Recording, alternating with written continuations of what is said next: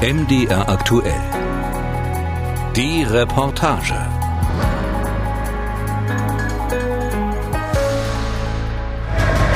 Die Japaner planen was Großes.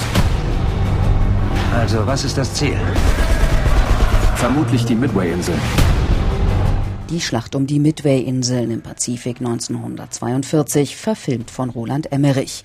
Ein halbes Jahr nach den Angriffen auf Pearl Harbor will Japan seinen Machtbereich weiter ausdehnen. Doch es kommt anders, denn die USA haben vorher alles mitgehört und sind vorbereitet. Charlton Heston und Robert Mitchum in dem Klassiker von 1976.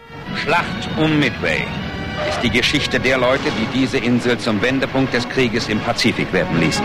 Japans Marine verlor in dieser Schlacht vier der wichtigen und großen Flugzeugträger und ohne diese Flugzeugträger war im Prinzip danach keinerlei Offensivaktivität auf japanischer Seite mehr möglich. Sven Sahler ist Professor für moderne japanische Geschichte an der Sophia-Universität in Tokio. Vielen Japanern in der Marine, sagt er, war bereits vor dem Krieg klar, dass man gegen die Amerikaner keine Chance habe. Doch kapitulieren wollte Japans Kaiser noch längst nicht. Die USA hingegen, ermutigt durch den Erfolg von Midway, beginnen ihre Strategie des Inselspringens, also Insel für Insel zu erobern. Eine der grausamsten Schlachten ist die um die Marianeninsel Saipan im Sommer 44. Die USA testen dabei ihre neuen Langstreckenbomber. Auf japanischer Seite sterben mehr als 20.000 Soldaten und Zivilisten. Auf US-amerikanischer Seite lassen 3000 Soldaten ihr Leben.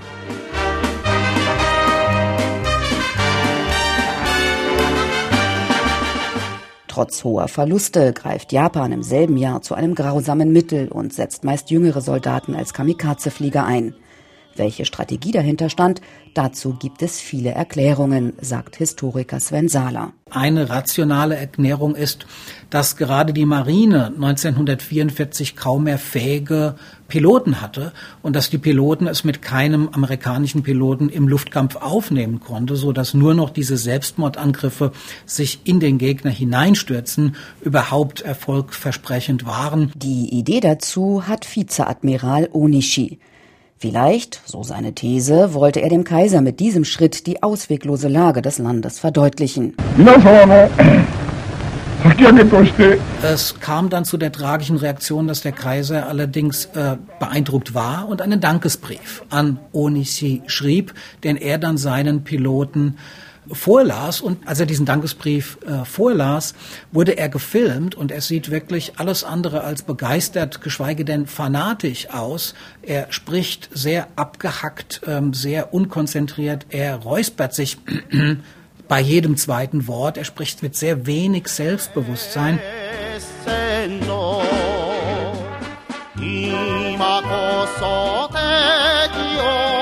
Auf ihren tödlichen Einsatz eingestimmt werden die jungen Japaner durch dieses Militärlied, in dem es heißt, Ihr jungen Kirschbäume rafft euch auf, um die Feinde abzuschlachten, vernichtet den Feind, um unser Land zu retten. Im März 45 warnt ein Radiosprecher die Bevölkerung vor dem Luftangriff auf Tokio. Hier die Aufnahme aus einem Privatarchiv. Die Amerikaner bombardieren die Stadt viele Male. Bei dem größten Angriff sterben 100.000 Menschen, mehr als eine Million werden verletzt. Periskopfilm veröffentlicht später die Dokumentation Target Tokyo, also Ziel Tokio, kommentiert vom früheren US-Präsidenten Ronald Reagan. Die Schlacht um Japan hat begonnen. Volldampf voraus. Shizoko Nishio hat am 10. März Geburtstag. 1945 wird sie sechs Jahre alt und erlebt den Angriff in einem Bunker mitten in Tokio mit knapp 70 anderen Müttern und Kindern. Ich erinnere mich immer noch an die Stimmen junger Mütter und ihrer Kinder, die von draußen gegen die eiserne Bunkertür geschlagen und gerufen haben, bitte lassen Sie uns auch rein. Aber keiner wollte während der Angriffe die Tür aufmachen. Als wir dann am nächsten Morgen nach draußen getreten sind, lagen viele Tote vor der Tür. Das waren die, die wir nicht reingelassen haben. Vor 20 Jahren erst hat sie erstmals öffentlich über ihre Erlebnisse gesprochen. Heute berichtet sie Schulkindern im Luftangriffsmuseum von Tokio darüber. Hiroto Hishima arbeitet dort und zeigt auf einer Karte, warum es so viele Opfer gab. Imperial Palace, Tokyo Station. Königspalast, der Hauptbahnhof und vieles mehr. Die Brandbomben fallen mitten ins dicht besiedelte Herz der Stadt und setzen die Holzhäuser in Flammen. Aber es lag auch daran, dass der Bevölkerung per Gesetz die Flucht verboten war. Die Menschen mussten stattdessen die Flammen löschen. April 1945. In Europa ist der Zweite Weltkrieg schon fast vor dem Ende. Die Rote Armee erreicht Berlin, Deutschland steht kurz vor der Kapitulation. In denselben Wochen kommt es auf der Pazifikinsel Okinawa zu einem Gemetzel zwischen Japanern und US-Amerikanern. Insgesamt sterben bei der Schlacht um Okinawa innerhalb nur eines Monats mehr als 200.000 Menschen. Trotz der hohen Verluste. Japan gibt noch immer nicht auf. Auf der Potsdamer Konferenz Ende Juli 1945 lehnt der Kaiser eine Kapitulation ab. Die USA beschließen, Jetzt muss die Bombe zum Einsatz kommen, sagt der deutsch-japanische Historiker Takuma Melba. Da gab es eben Hochrechnungen anhand der Schlacht von Okinawa und da haben die amerikanischen Militärexperten gesagt, also hoppla, wenn das nur vergleichsweise so läuft wie auf Okinawa, dann haben wir mit bis zu einer Viertelmillion toten amerikanischen Soldaten zu rechnen. Und das müsste man dann erstmal den Menschen im eigenen Land erklären. Die Japaner, sagt Historiker Sven Sala, hätten das Unglück sehenden Auges in Kauf genommen. Man wusste, dass die Atombombe gebaut wurde und man wusste, dass die USA auch zum Einsatz der Atombombe irgendwann bereit sein wird. Dann am Morgen des 6. August passiert das Unvorstellbare. Die USA werfen Little Boy über Hiroshima ab, die erste Atombombe überhaupt. Den Ton hat der TV-Sender NHK nachgestellt. US-Präsident Harry Truman. A short time ago, an American airplane dropped one bomb on Hiroshima. Die BBC berichtet in einer zweiminütigen Meldung über den Abwurf. Über die Opfer verliert der Sprecher kein Wort. Last night's target for the first atomic bomb was the city of Hiroshima. Otto Hahn, der Entdecker der Kernspaltung, ist zu diesem Zeitpunkt in englischer Kriegsgefangenschaft. Er erfährt von den Atombombenabwürfen auf Hiroshima und drei Tage später auf Nagasaki von einem englischen Offizier. Er ist geschockt, dass solche Waffen eingesetzt wurden. 100.000 unschuldige Japaner, die können doch nichts dafür. Haben der Engländer gesagt, we don't mind about 100.000 Japs if we save one of our people. So ungefähr hat der Mann gesprochen. Also er war eben ein typischer Nationalist als Engländer. Uns stören die 100.000 Japaner gar nicht, wenn die rumkommen. Wenn wir nur ein oder zwei unserer Engländer retten, dann ist das schon gut. Über die Zahl der Toten gibt es unterschiedliche Angaben. Viele Quellen nennen für Hiroshima 140.000 und für Nagasaki bis zu 80.000 Opfer, die sofort ums Leben kommen. Tausende sterben später an den Folgen. In Hiroshima erinnert der weitläufige und wunderschön angelegte Friedenspark an das Unglück. Umgeben von einem kleinen Lotusblumenteich steht in einem Rondell die Friedensglocke. Jeder kann sie mit einem Holzbock schlagen, dann schallt es dumpf durch das satte Grün. Am südlichen Ende des Parks befindet sich das Friedensgedächtnismuseum. Das Museum wurde vergangenes Jahr umgestaltet. Es konzentriert sich jetzt mehr auf die Geschichten der Opfer. Bevor man durch einen langen, dunklen Gang zu diesem Teil der Ausstellung läuft, zeigt ein animiertes Modell die Zerstörung der Stadt. Erst liegt alles ganz friedlich da, dann blitzt es kurz und Hiroshima liegt in Schutt und Asche. Shuichi Kato ist seit fünf Jahren stellvertretender Direktor. Vom Tag des Bombenabwurfs auf Hiroshima gibt es nur zwei Fotos, erzählt er, aufgenommen gegen 11 Uhr morgens, drei Stunden nach dem Unglück. Obwohl unscharf, lassen sie das Grauen erahnen. Bei einigen Opfern sehen die Haare aus, als hätten sie den Finger in die Steckdose gesteckt. Eine Mutter hält etwas Dunkles im Arm. Es ist ihr totes Kind. Einer anderen Frau scheint es den Rock verbrannt zu haben. Ein falscher Eindruck, sagt Kato. Das, was ihr dort am Bein herunterhängt, ist ihre verbrannte Haut. Durch die Explosion und die enorme Hitze hat sie sich abgeschält.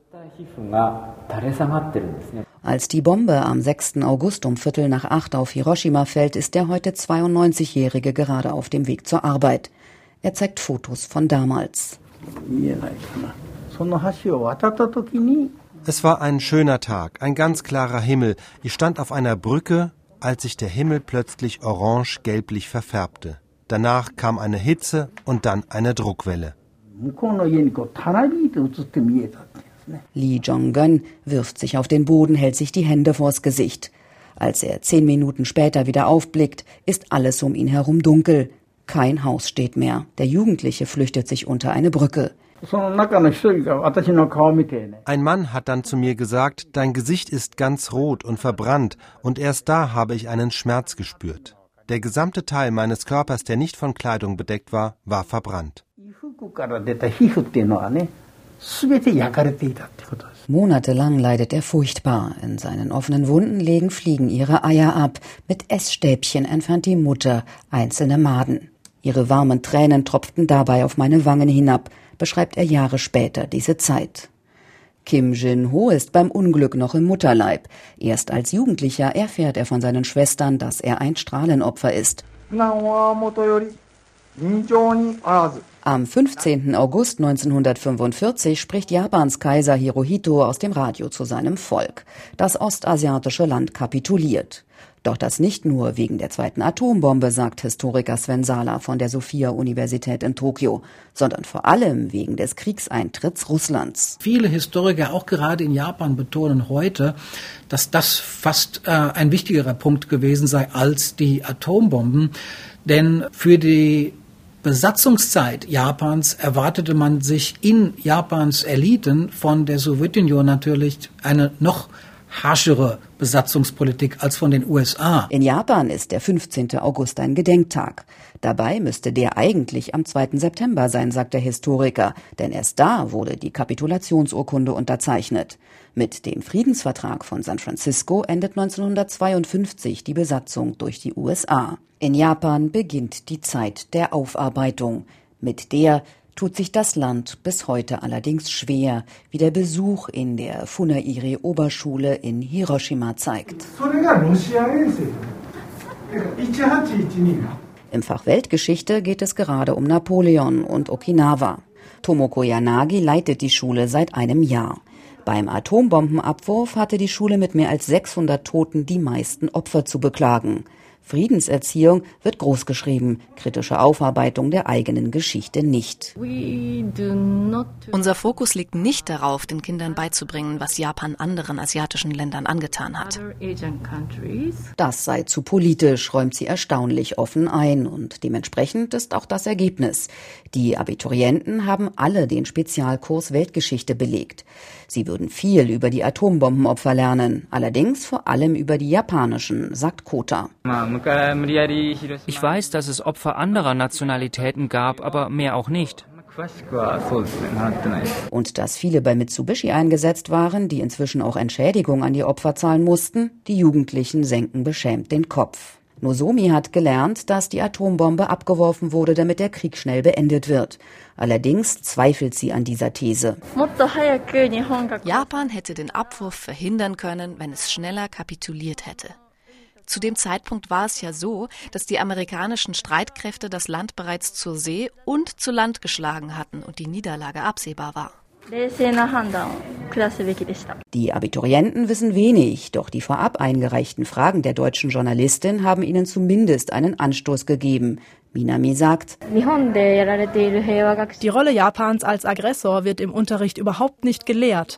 Das Opferbewusstsein ist deshalb, anders als das Täterbewusstsein, sehr stark ausgeprägt.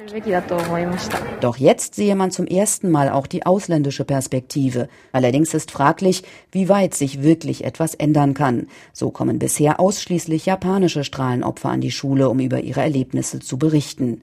Doch selbst wenn sich Japan nur als Opfer sieht, hat das Land doch eine Verantwortung, der es gerecht werden müsse, findet Schülerin Nozomi. Japan sollte sich wesentlich mehr für eine atomwaffenfreie Welt einsetzen und auch den Atomwaffenverbotsvertrag unterschreiben. Gerade weil Japan als einziges Land unter der Atombombe gelitten hat, kommt ihm eine besonders wichtige Rolle zu. Und es wäre wichtig, das Bewusstsein dafür in der gesamten Bevölkerung zu erhöhen. Das Bewusstsein dafür zu erhöhen, ist zunächst die Aufgabe der Politik. Besuch beim Bürgermeister von Hiroshima, Kazumi Matsui, selbst ein Hibakusha, also Strahlenopfer zweiter Generation.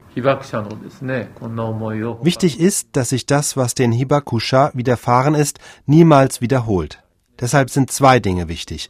Über die Vergangenheit nachzudenken, aus den Fehlern zu lernen und auf der anderen Seite auch in die Zukunft zu blicken und sich für eine friedliche Welt einzusetzen. Ginge es nach dem Bürgermeister, hätte Japan schon längst den Atomwaffenverbotsvertrag unterschrieben und ratifiziert. Doch die Zentralregierung in Tokio unter dem rechtskonservativen Regierungschef Shinzo Abe will die guten Beziehungen mit den USA nicht gefährden, denn beide Seiten verbindet ein Sicherheitsvertrag, der für Japan Schutz bedeutet. Das Verhalten der Regierung in Tokio ist dabei ambivalent. Auf der einen Seite propagiert man eine friedliche Welt, auf der anderen setzt Japan auf Atomkraft und hat bereits massenhaft Plutonium angereichert. Der Energiekonzern TEPCO wirbt nach wie vor mit den geringen Kosten und der Klimafreundlichkeit von Atomkraftwerken. Nach dem Reaktorunglück von Fukushima mussten alle 44 Reaktoren vom Netz. Die Demokraten wollten einen Ausstieg aus der Kernenergie bis 2030, schafften es aber nicht, dies gesetzlich zu verankern und die Liberaldemokraten unter Regierungschef Abe drehten das Rad wieder zurück. Derzeit kommt japanischer Strom zu drei Prozent aus Kernenergie. In zehn Jahren sollen es mehr als 20 Prozent sein. In Japan gibt es traditionell eine enge Verbindung zwischen Politik, Energiebetreibern und Wissenschaft. Man spricht oft vom Dorf. Jüngst flog ein Schmiergeldskandal auf zwischen dem japanischen Energieriesen Kansai Electric Power und dem stellvertretenden Bürgermeister einer Stadt in Zentraljapan. Im Herbst musste sich die gesamte Führungsriege deshalb tief verbeugen und wird auch angeklagt. Über Jahre hatte sie Geld und Geschenke in Millionenhöhe angenommen. Hideyuki Ban ist einer von drei Direktoren des City Nuclear Information Centers in Tokio, eine Anti-Atomkraft-NGO. Der 67-Jährige ist einer der besten Kenner der japanischen Atompolitik. Dass Japan bisher nur den Atomwaffensperrvertrag, nicht aber den Atomwaffenverbotsvertrag unterzeichnet hat, erklärt er so. Japan sind durch seine Verbundenheit mit den USA die Hände gebunden. Aber wenn erst einmal 50 Staaten den Vertrag ratifiziert haben, dürfte der Druck auf Japan auch größer werden. Ein Nuklearabkommen mit den USA erlaubt Japan die Anreicherung von Plutonium aus abgebrannten Kernbrennstäben. Es ist das einzige Land unter den Nicht-Atommächten, dem das erlaubt ist. Und Japan treibt das voran mit dem Argument, man produziere daraus schließlich das Brennstoffgemisch MOX für Atomreaktoren. Alles vorgeschoben, sagt Robert Jacobs, Professor für Nukleargeschichte am Friedensinstitut in Hiroshima. Dann tatsächlich können nur vier Kernkraftwerke in Japan MOX überhaupt nutzen. Die Produktion hat zwei Ziele. Zu verschleiern, dass man keinen Plan hat, was man mit den abgebrannten Brennelementen machen soll. MOX-Brennstoff wurde also erfunden, damit man eine Antwort präsentieren konnte. Und um unter diesem Deckmantel weiter Plutonium anzuhäufen.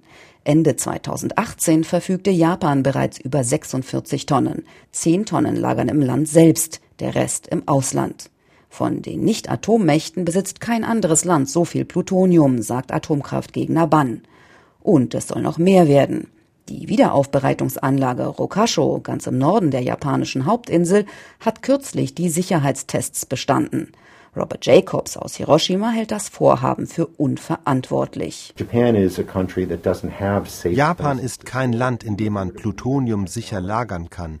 Es besteht überall die Gefahr von Erdbeben und Vulkanausbrüchen.